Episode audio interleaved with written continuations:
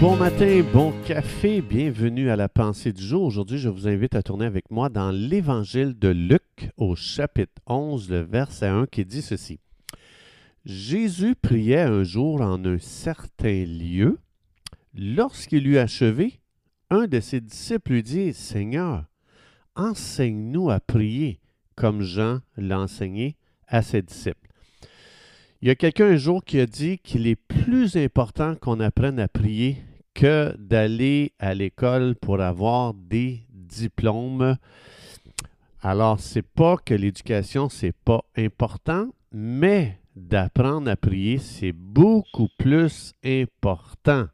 Parce que si nous ne savons pas prier, ça ne sera pas à notre avantage. Peu importe les bacs et les doctorats et les maîtrises que je peux avoir selon le système de ce monde, si je ne sais pas parler à Dieu, si je ne sais pas euh, connecter avec Dieu, à quoi me sert ces diplômes? Donc maintenant, ce n'est pas qu'il faut mépriser l'éducation. Ici, on veut montrer la. On les met en parallèle à savoir quelle est la chose la plus importante au monde. La reine disait J'ai beaucoup plus peur des prières de John Knox que de l'armée même. Donc, ça veut dire que cet homme, parce qu'il savait prier, ça avait un impact sur toute sa génération et les gens voyaient qu'il n'y a personne qui peut être plus grand qu'une personne qui sait prier. Donc, euh, si on prie juste quand on est dans des, euh, dans des périodes de crise dans notre vie, c'est pas ça qui va nous apprendre à prier. Prier non plus, c'est pas de prêcher aux gens qui sont là autour de nous.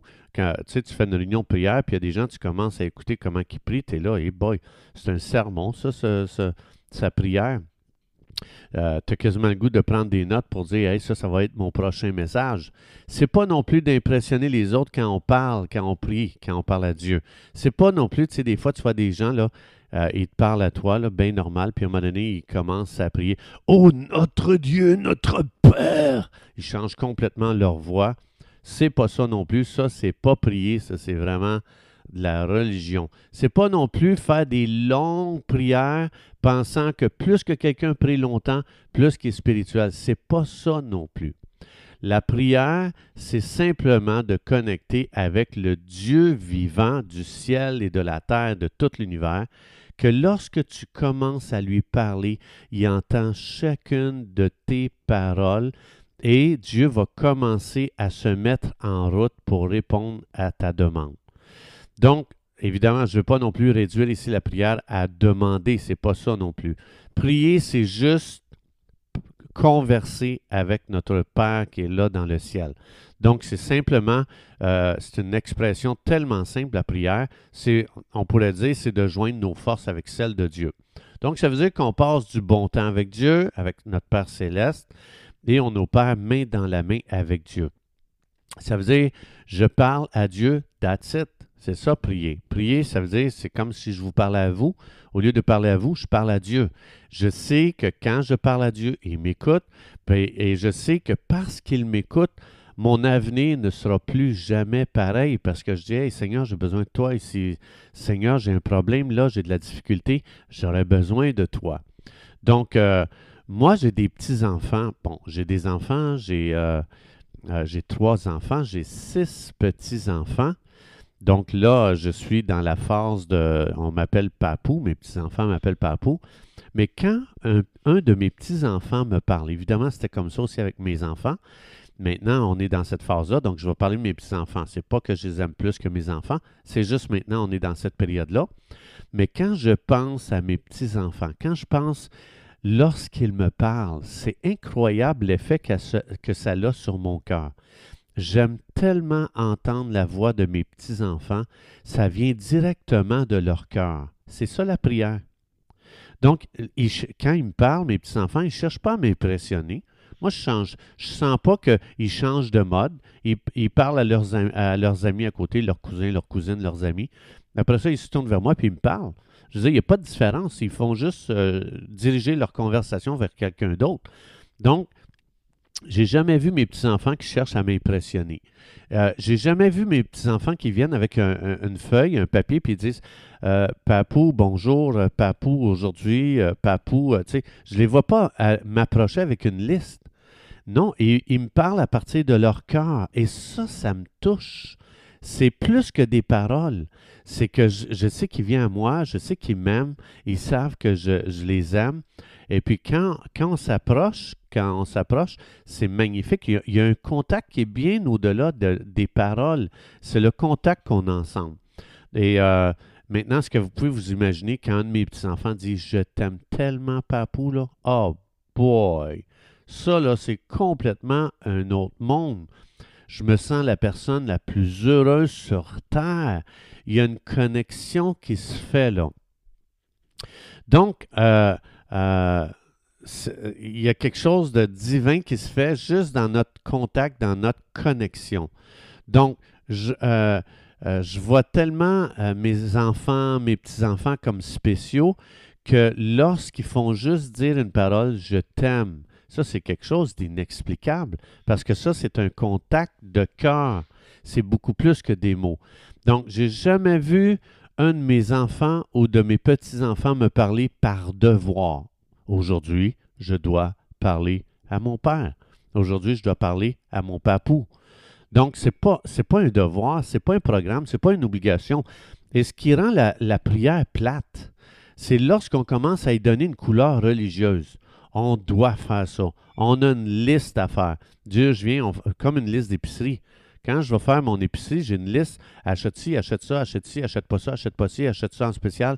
Je dire, ça, c'est pas une relation avec l'épicerie. Ça, c'est juste. je suis obligé de faire l'épicerie, sinon je meurs.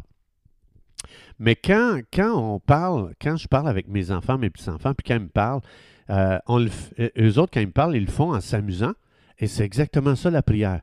On converse avec notre Père dans le ciel de façon naturelle. On ne force pas ça.